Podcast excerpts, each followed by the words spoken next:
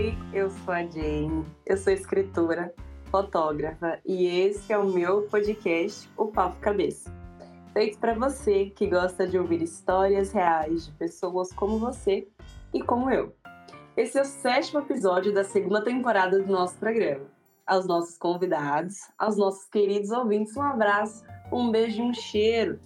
Você que é novo aqui, seja muito bem-vindo. Hoje eu estou muito bem acompanhada e eu quero dizer para vocês que a presença dela é real nesse podcast. Eu vim ansiando há muito tempo e vamos começar logo.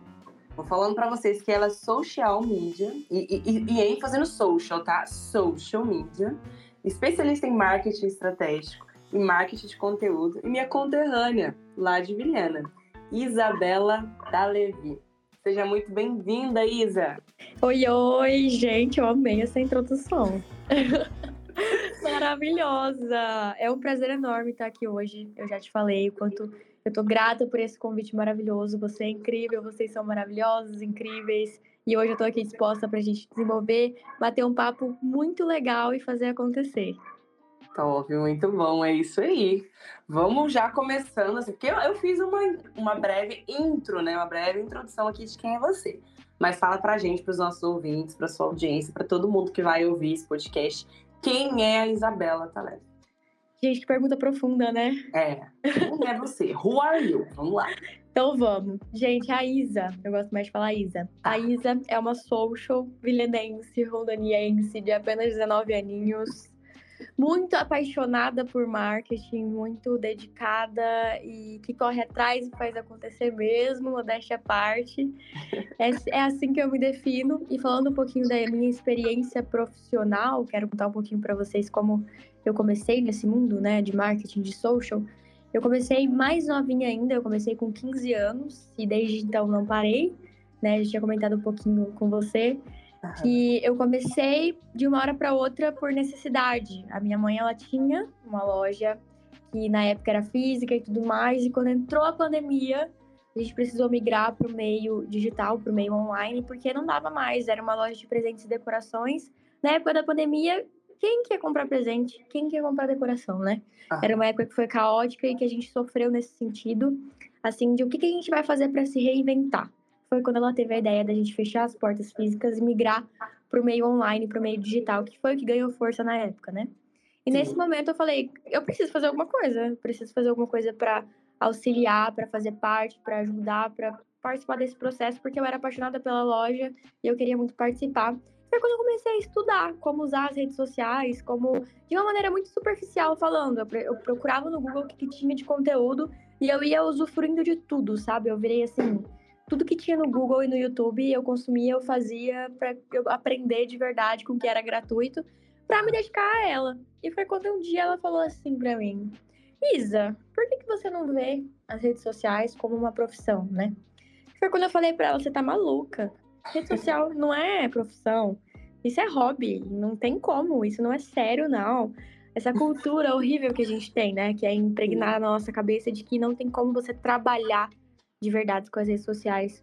Mas como eu gostava muito disso, eu fiquei assim, uma pulga atrás da orelha. Ela alugou um triplex mesmo na minha cabeça, porque eu fiquei assim, cara, mas eu gosto disso, será que rola? E aí eu comecei a pesquisar é, como que trabalhava com as redes sociais, quais eram as profissões, quais eram as funções, como que fazia acontecer. E foi, né, nem era social na época, eu me considerava uma gestora de redes sociais. Ah, eu cuido do Instagram dos outros, era assim que eu me dominava. Uhum. E aí foi quando é, eu falei pra ela, ah, mãe, então eu vou tentar. E aí ela me ofereceu para duas amigas que tinham empresas na época. Falou, ah, minha filha tá cuidando do Instagram, vocês não querem tentar? Não, ela é muito boa, não sei o que, tá cuidando da minha loja. O marketing de manhã é o melhor, né? E aí, e aí elas toparam e eu fiz os meses, primeiro mês das duas, de maneira 100% gratuita. Me arrependo muito, não faria isso de novo, não dou esse conselho para ninguém. Mas aprendizado, né? Na, na minha vez foi importante. Fiz os dois primeiros meses de, de maneira gratuita para as duas. E depois disso elas gostaram, aí eu fui precificando, fui ficando, ficando, ficando cada vez mais. Investindo em, em conhecimento, investindo em network, investindo em conteúdo, investindo no meu posicionamento. E aqui eu fiquei até hoje. Esse foi o meu começo. Queria contar um pouquinho aqui para iniciar. que bom, já começamos no gás. É isso aí.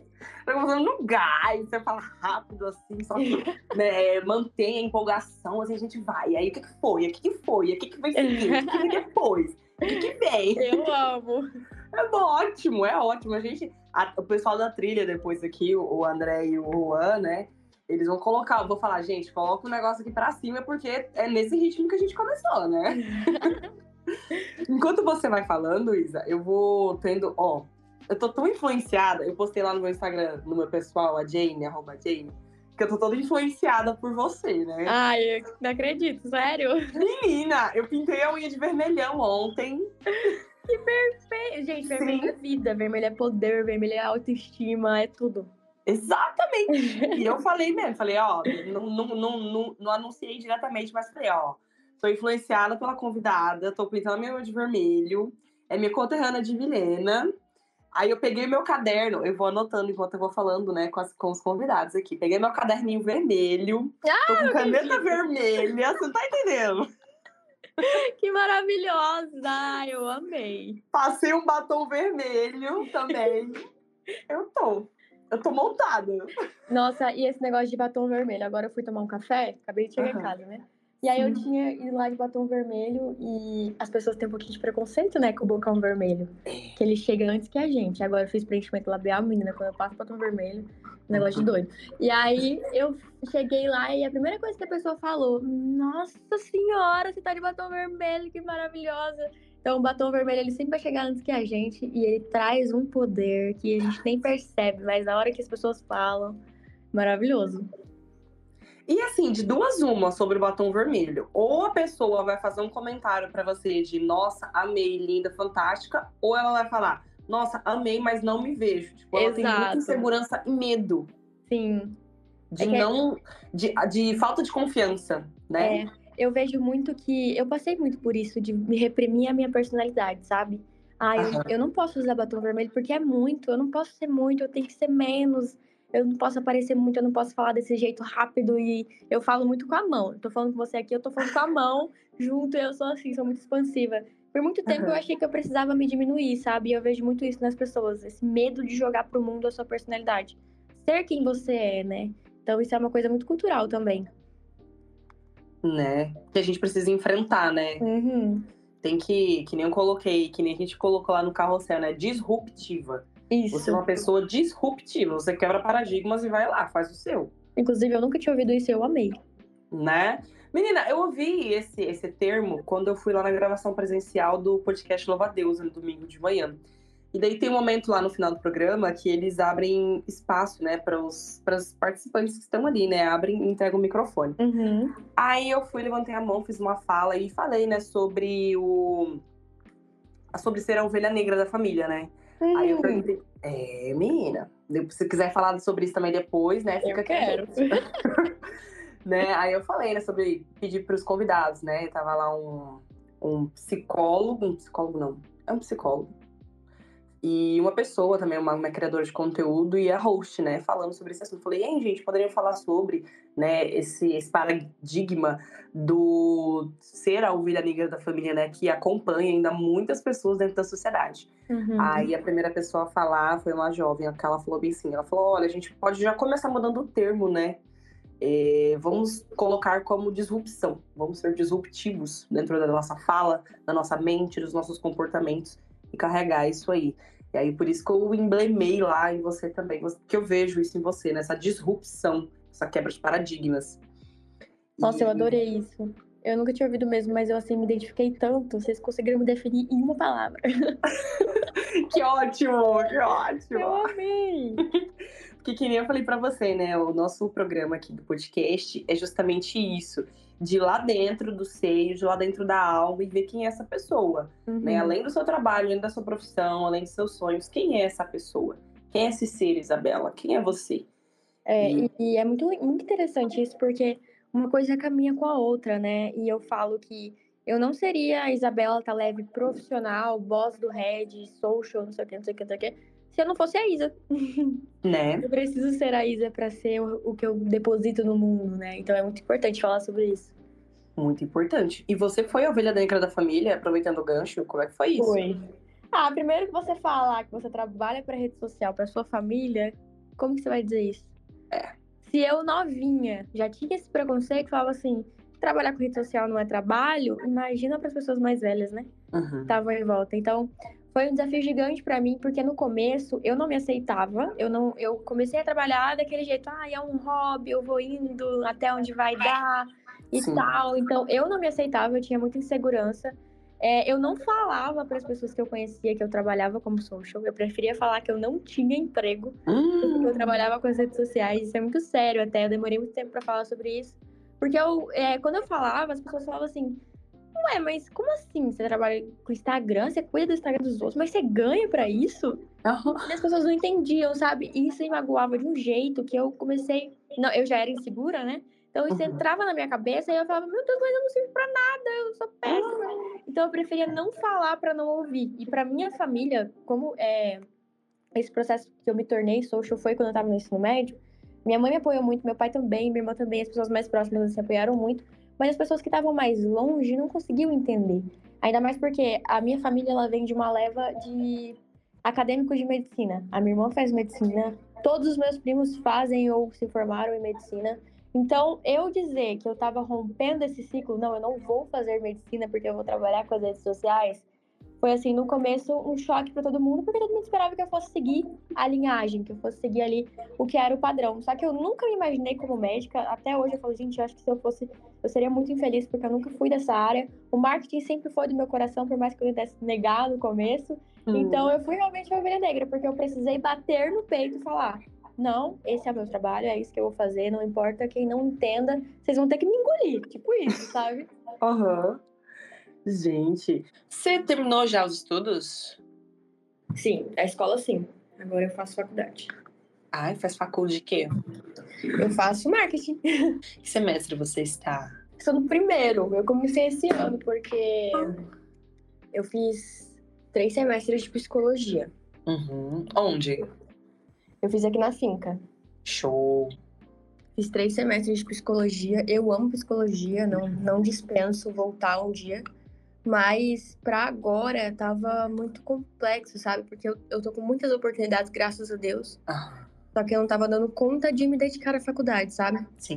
Presencial e tal. E agora ia começar os estágios, então eu achei melhor trancar por um período. Mas só por esse motivo, que eu precisava priorizar, sabe? Sim. Nossa, que massa. É, voltando um pouco, né, sobre a sua idade, você é bem nova, mas você já tem esse perfil, o arquétipo de, de uma mulher mais madura, né? Dessa mulher empreendedora que já tá aí na lida, independente da idade. Então, é aquela, né, você tá bem no caminho certo, assim. Eu vi um pouquinho do início da sua jornada, falando Uhum. assim, a gente, a gente não é amiga, né, a gente não é best e tal, acho que a gente nunca nem se viu pessoalmente, mas pelo que eu vejo nas redes sociais, você sustenta, né, o, o arquétipo da boss, né, da mar, da social, né, eu vi você lá no evento, tava falando, ai, social, não sei o que, nananã, e eu vejo que você você enfrenta mesmo o não, não é blogueirinha, não, é meu trabalho, não, eu ganho dinheiro e é isso mesmo, né? E eu tô falando já com os meus clientes, com os meus futuros clientes, é sobre, né? Eu sofri muito no início, sabe? Sim, porque como eu comecei muito nova e tem muito preconceito essa área, não tem como dizer que não tem, sabe? Sim. Tem demais e as pessoas não entendem. Na verdade, até hoje as pessoas ainda falam, sabe? Tipo assim, ah, você ainda tá cuidando do Instagram? Você ainda faz isso? Então, ainda existe isso, sabe? Sim. Então, no início eu sofri bastante, bastante mesmo, porque ninguém levava a sério. Tanto que eu fiquei muito tempo cobrando 50 reais, 100 reais. Porque eu não sabia precificar e as pessoas não acreditavam no que eu fazia. E tinha muito disso. Ai, virou blogueirinha agora, então, né? Uhum. E assim foi indo. E aí, eu, é, tanto que esse posicionamento mais boss, ele veio de uma revolta, Se eu for falar. Porque eu sentia que eu precisava ser essa pessoa. Eu sempre, eu não é um criado, tá? Eu sempre gostei muito dessa, dessa coisa. Tipo assim, eu sempre fui apaixonada por esse universo. Sempre, as minhas inspirações sempre foram dessa, dessa coisa mais boss, empreendedora e tal. Mas eu precisei me montar para ser levada a sério. Foi isso, sabe? Porque senão as pessoas iriam continuar vivendo como uma criança e eu não queria ser vista assim. De jeito nenhum. Oh, bom saber disso, porque você não fala assim com essas palavras, né, lá no Instagram. Uhum. Né? E é bom. E, e, o podcast ele é sobre isso, né? Essa vertente uhum. do, do intrínseco, da essência, o que está lá dentro, né? O que está nas redes sociais, né? Quem é a Isabela Taleve. E a gente vai por esse caminho.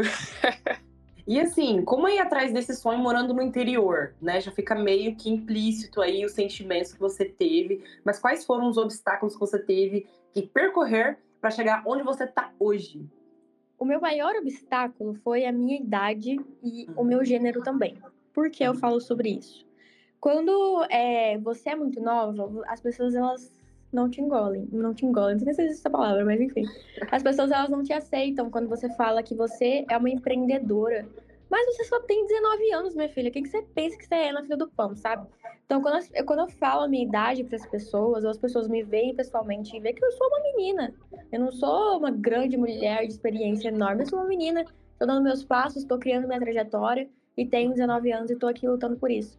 Então, o meu maior desafio, de maneira geral, foi a minha idade, porque as pessoas, elas não acreditavam no que eu falava por achar que eu não tinha peito para bater e, é, e, manter, sabe, a opinião, por eu ser muito nova. E também por ser mulher. É, o ramo, quando você é mulher, você precisa se montar de uma maneira muito mais firme para as pessoas te engolirem. Essa é a palavra, assim, porque, ixi, ela é doida. Se ela tá falando um pouquinho mais alto, se ela tá sendo um pouquinho mais firme, ai, ela deve estar tá de TPM, ela tá surtada, ela não dá conta, né? Tá vendo? Então, sempre esses foram os meus maiores obstáculos e é, isso vincula com o interior, porque aqui a gente tem muito mais esses paradigmas, né, de empecilhos do que em grandes centros. Então, aqui eu tive esse empecilho de maior ainda de pensar, como que eu vou me posicionar para essa pessoa me entender e ver que eu sou boa, que eu consigo fazer o que eu estou oferecendo. Então, no começo eu tive muito essa dificuldade. E aí que veio também o posicionamento de pós, né, que eu falo que meu posicionamento de boss veio de uma revolta.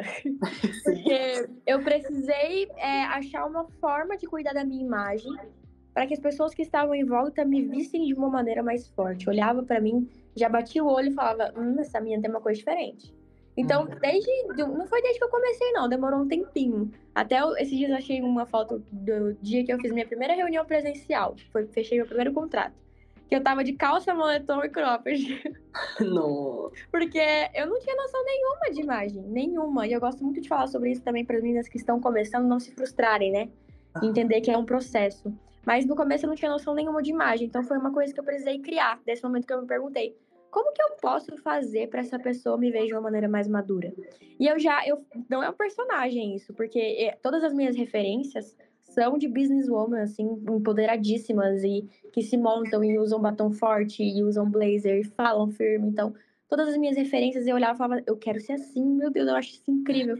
Então, eu olhei e falei, cara, é a hora de eu ser assim. Eu vou investir nos meus looks, vou montar looks legais, vou montar meu cabelo, vou montar minha maquiagem. E isso vai me ajudar, vai fortalecer a minha imagem. E dito e feito, depois que eu dei esse passo, assim, de cuidar da minha imagem, as coisas melhoraram, assim, 60%, sabe? Isso também inclui, óbvio, a forma que você se comunica, a forma que você fala. E isso a gente precisa falar, né? Você se posicionar de uma maneira firme não é você ser rude ou você ser grossa, ou você falar mais alto, mas é você mostrar que você sabe o que você está falando. Então eu precisei dar esses passos para romper esses empecilhos que tinham por aqui. Uau! Vamos dar uma pausa aqui, porque quero falar para você que está ouvindo esse episódio, está ouvindo a Isabela falar aqui. Comenta na caixinha aqui do, do Spotify aqui no episódio, logo no final, o que é o seu obstáculo? Qual é o seu obstáculo? A Isabela sempre coloca caixinhas lá e ela sempre responde de maneira muito direta e muito acolhedora. Coloca aqui pra gente, nosso ouvinte, qual é o seu obstáculo para você empreender, para você criar o seu negócio, para você botar a cara no sol, né? É para você fazer acontecer e ser dono da sua trajetória. Porque muitas vezes a gente está só ouvindo as pessoas falar, mas não está agindo. Tá na hora a gente tirar do papel e ir lá e fazer. Como a gente começa a fazer isso? Vamos fazer esse exercício de colocar aqui para fora, mentalizar, coloca, abre aí um post aí, coloca é, qual é, porque a gente tem que colocar para fora, tem que colocar no mundo real de alguma forma. Sabe aqueles bilhetinhos que a gente escreve, coisas que a gente não gosta e queima no final? É isso que a gente tem que fazer. Vamos colocar para fora isso daí e extirpar para não fazer mais parte da nossa vida e a gente colocar é, atitudes, ações, botar para rodar, como diz o Sol, nosso criador de conteúdo maravilhoso, parceiro nosso aqui, como a, como a Isa fez. Ela começou a investir nos looks, botou o batonzão, botou tudo que tinha que fazer e tá fazendo, né, Isa? Uhum. E é muito importante você trazer essa questão da pessoa identificar qual é o obstáculo é. dela, porque a gente só consegue tomar atitudes quando a gente sabe onde dói, né? Onde está me doendo, onde que eu posso fazer para ser diferente, para melhorar. Então isso é muito importante. Muito importante. Daqui, no final vai ter o momento dos arroba para a gente estar tá passando aí. Mas vamos já começar com esse exercício. A gente está na primeira parte do episódio, já começa aí, abre, vai lá no finalzinho aqui do episódio e comenta qual é o seu obstáculo, qual é a sua dificuldade. Eu não sei de onde você está ouvindo, a gente tem ouvintes do mundo todo, a gente tem ouvintes lá para Espanha, Portugal, Rondônia, Inglaterra, tudo aí. What your. Como é que fala obstáculo em inglês? Você sabe, Isa? Não faço ideia. é. Bom. Eu vou colocar, eu vou colocar a descrição do, do episódio em inglês também, aí quando eles forem ler, aí eles vão colocar. né? Mas vamos seguindo aqui. Partindo para a segunda parte. Isa, você tem algum e-book para as pessoas que querem entrar na carreira de social media? Algum, algum material? Conta pra gente um pouco como surgiu a ideia de montar um e-book e quais foram as dificuldades ao longo desse processo. Então, isso é spoiler, né? Ah, porque... tô falando, nossa equipe faz uma investigação totalis, Eu amei, porque vocês foram muito além do tempo. Mas o meu e-book ele vai lançar, gente, dia 6. Daqui dois dias. A gente tá gravando dia 4. Uhum. Daí é o, é o dia 5. Então você que tá assistindo, ó, tá ouvindo, você já vai no meu perfil, já vai me seguir pra ficar de olho. Uhum. Dia 6 eu vou lançar. E assim, é um material que eu tô desenvolvendo com muito carinho. Por quê? É, eu sempre quis entrar para a área do infoproduto. É uma área assim que eu admiro muito. Eu tenho sonho de entrar mesmo, com todos os pés possíveis, entrar de cabeça. E eu tinha essa delicadeza de ouvir as minhas seguidoras antes de criar alguma coisa. Eu tive essa delicadeza. Porque, é, como a área de infoproduto está crescendo muito, tem muita gente que faz infoproduto por fazer, pensando na parte financeira, sabe? E não em ajudar realmente quem está comprando.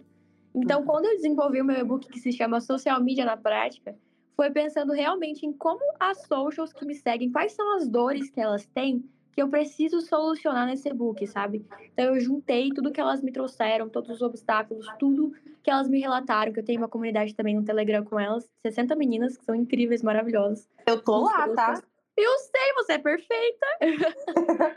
e eu ouvi todas elas e pensei, como que eu vou criar, vou transformar o meu conhecimento em um produto para ajudar essas pessoas, fazer com que essas pessoas enxerguem que elas podem virar a chavinha na trajetória delas, elas podem ocupar um lugar de grandeza e podem fazer acontecer, sabe?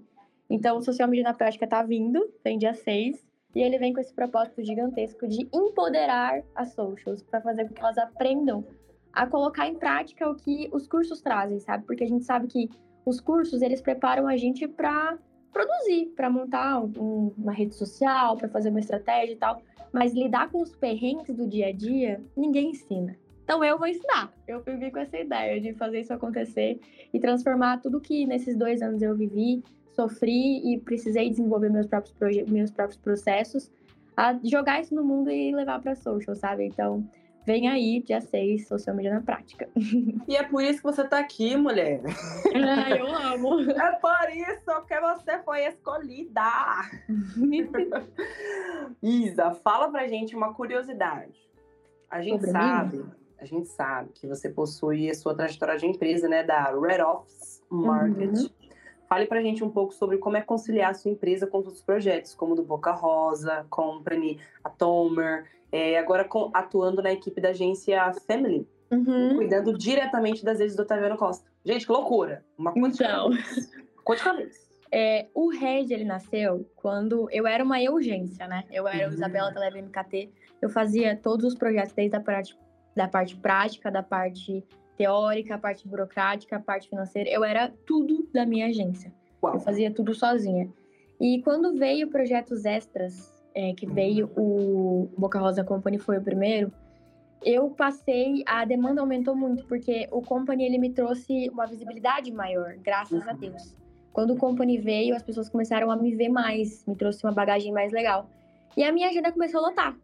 E como eu, com apenas duas mãos, ia dar conta de tudo, né? Então aí veio o Red, eu falei, eu preciso de uma equipe, eu preciso de pessoas do meu lado que é, façam acontecer junto comigo e que sejam mulheres. Eu sempre quis uma equipe 100% feminina.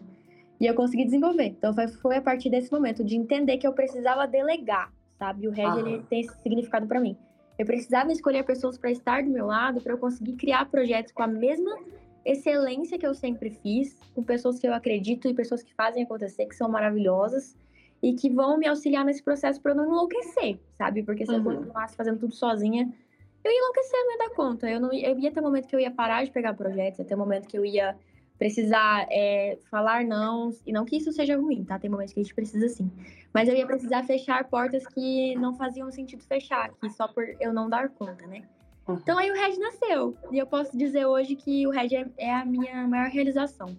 É, todos os meus projetos são muito importantes, mas o Red é meu xodó, é o amor da minha vida, é tudo para mim. E como que eu lido com todas as funções, todos os projetos? Com muita organização e terapia. Muita. eu falo que é importantíssimo, porque assim, é, as redes sociais, você trabalhar, você consumir conteúdo já é mega exaustivo.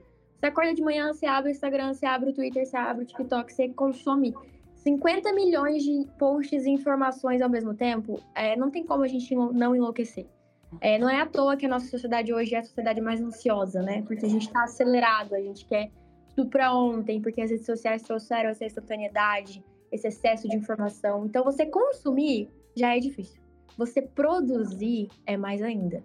Porque você vive nesse meio, você respira digital, você vive de rede social.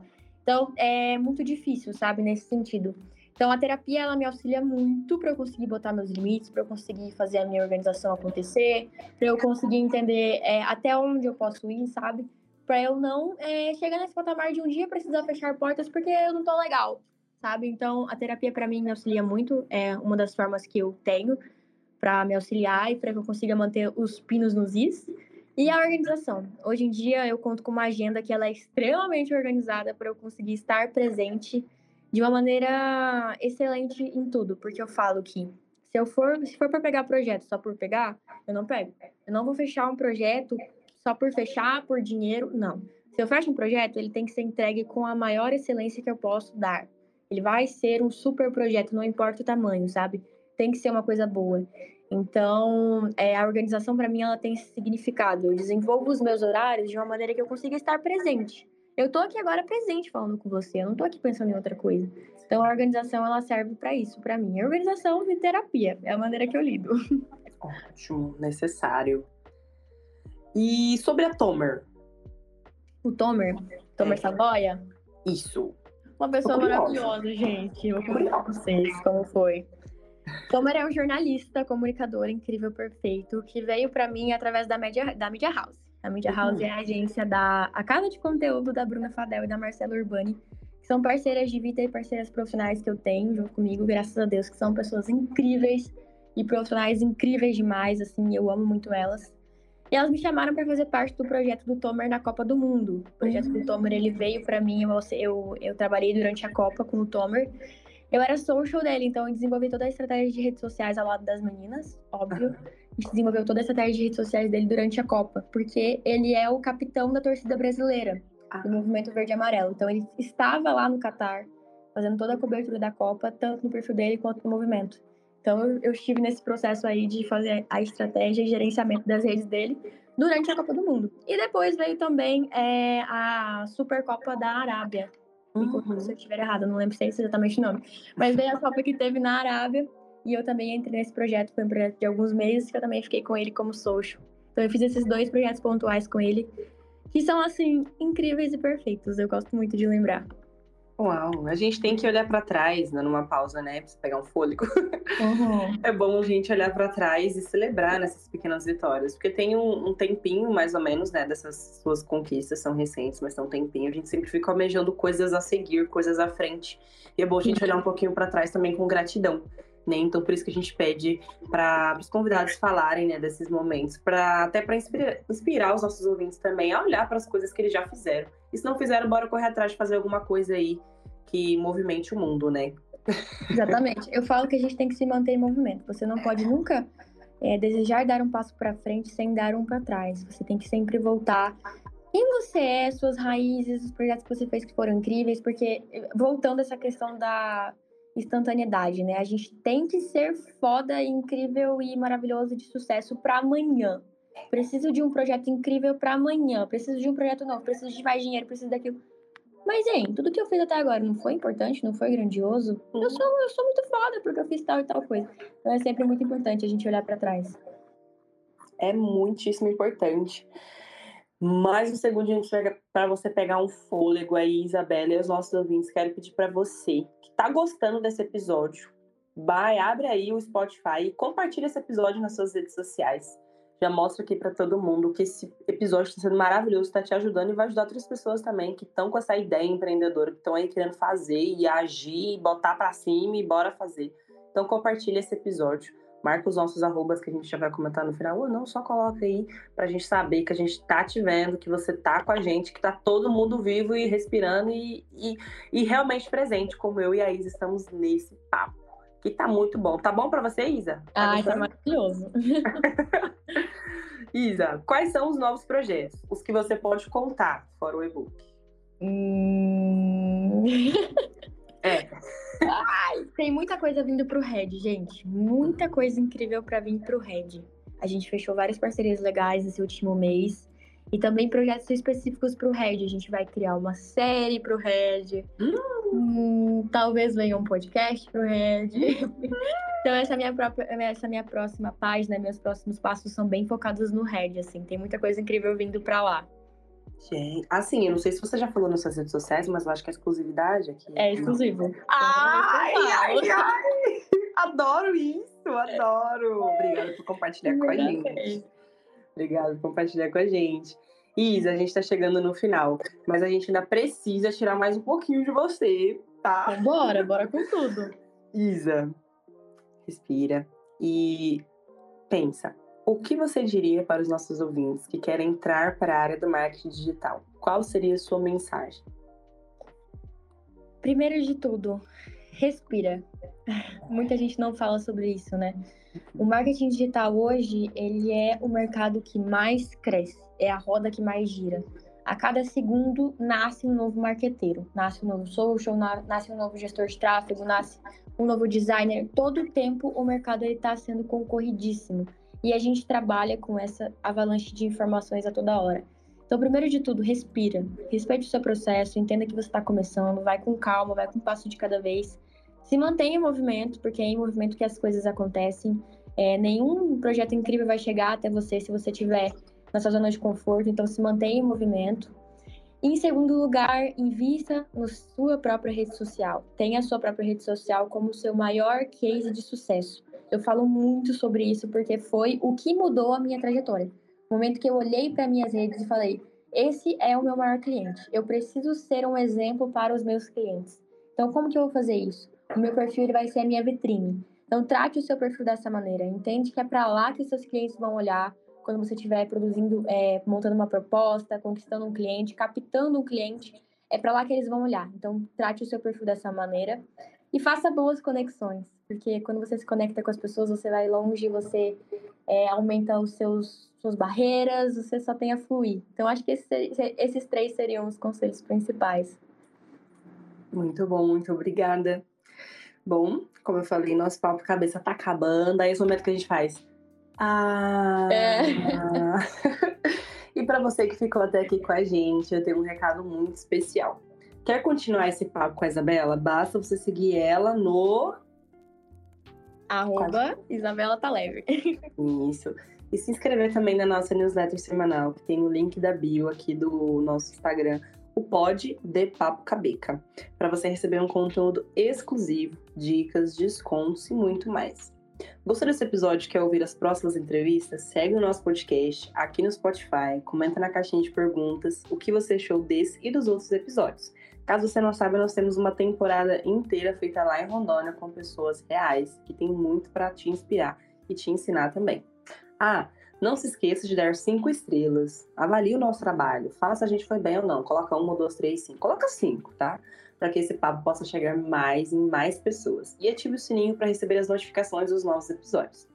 Outra maneira de vocês nos ajudar é através do Apoia-se. O link também está na bio aqui do nosso Instagram.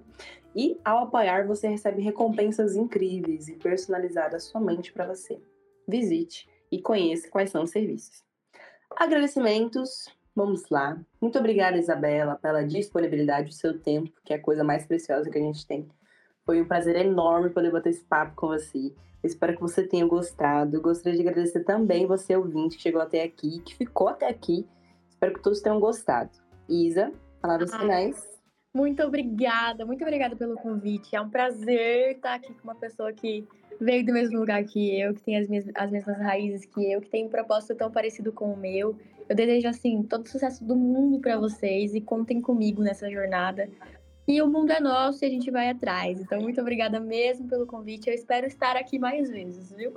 É isso. Novidades vem aí, vem novidades no ar. Vamos deixar esse ar, assim, seria novidades. É isso aí. Gente, a todos um abraço, como eu falei no início, um outro abraço, um beijo, um cheiro e até o próximo episódio do nosso Papo Cabeça. Um beijão, muito obrigada.